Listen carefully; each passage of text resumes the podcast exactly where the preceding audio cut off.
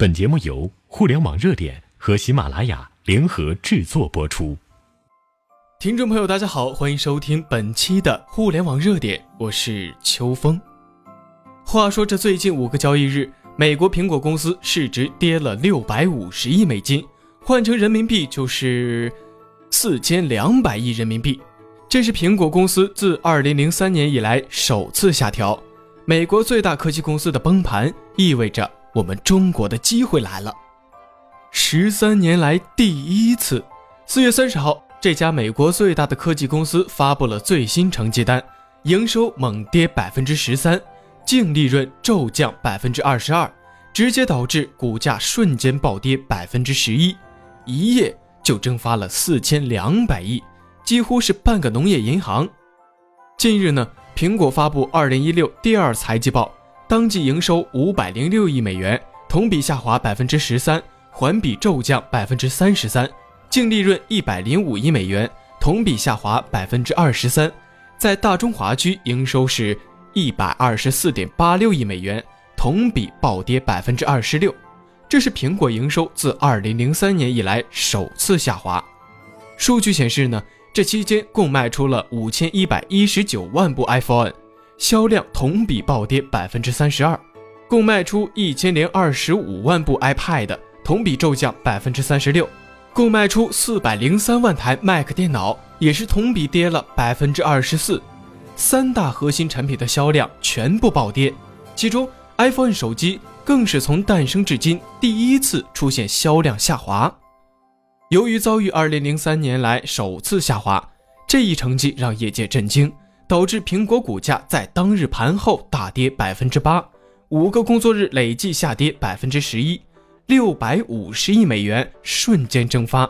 相当于蒸发了一个贵州茅台、半个农业银行或者半个中国银行。更可怕的是，我们纵观苹果过去的一年，累计蒸发了两千亿美金。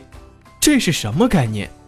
折合人民币，那就是一点三万亿，相当于蒸发了一个阿里巴巴或者一个腾讯。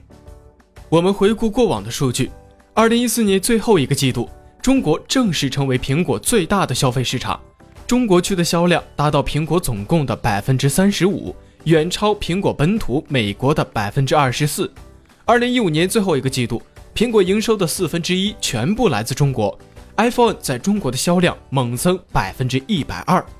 除了疯狂卖手机，更是联盟了中国包括五大银行在内的十九家银行推出苹果支付，一时间所向披靡。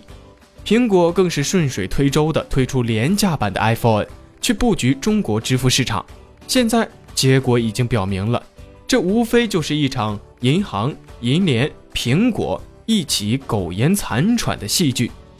今天，中国已经有超过百分之九十的手机用户在使用智能手机。去年，中国智能手机市场销售额仅仅增长了百分之二，已经饱和了。在这种情况下，反观苹果最近的几代产品又严重缺乏创新。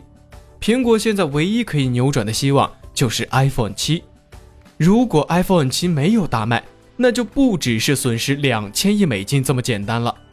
苹果作为最大的美国科技公司，苹果的危机处理不当，势必会影响到美国，导致美国出现危机。二零一五年，华为和小米一共占到百分之三十的市场份额，苹果、三星则只有百分之二十二。二零一六年第一季度最新的数据，中国品牌智能手机出货量总计一点二五亿台，首次超过三星和苹果的合计出货量，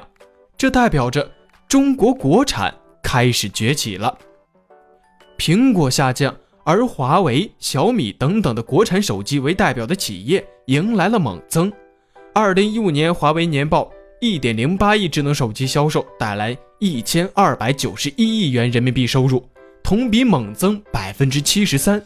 令人震惊的是，去年十二月到今年二月，华为的中国市场份额占到百分之二十四点四。第一次超越了苹果，那一刻是要载入历史的。这个时代很奇妙，哪怕你是一只恐龙，也可能被一只小蚂蚁干翻。中国加油，机会来了！好了，以上就是今天节目的全部内容了，咱们下期节目再见。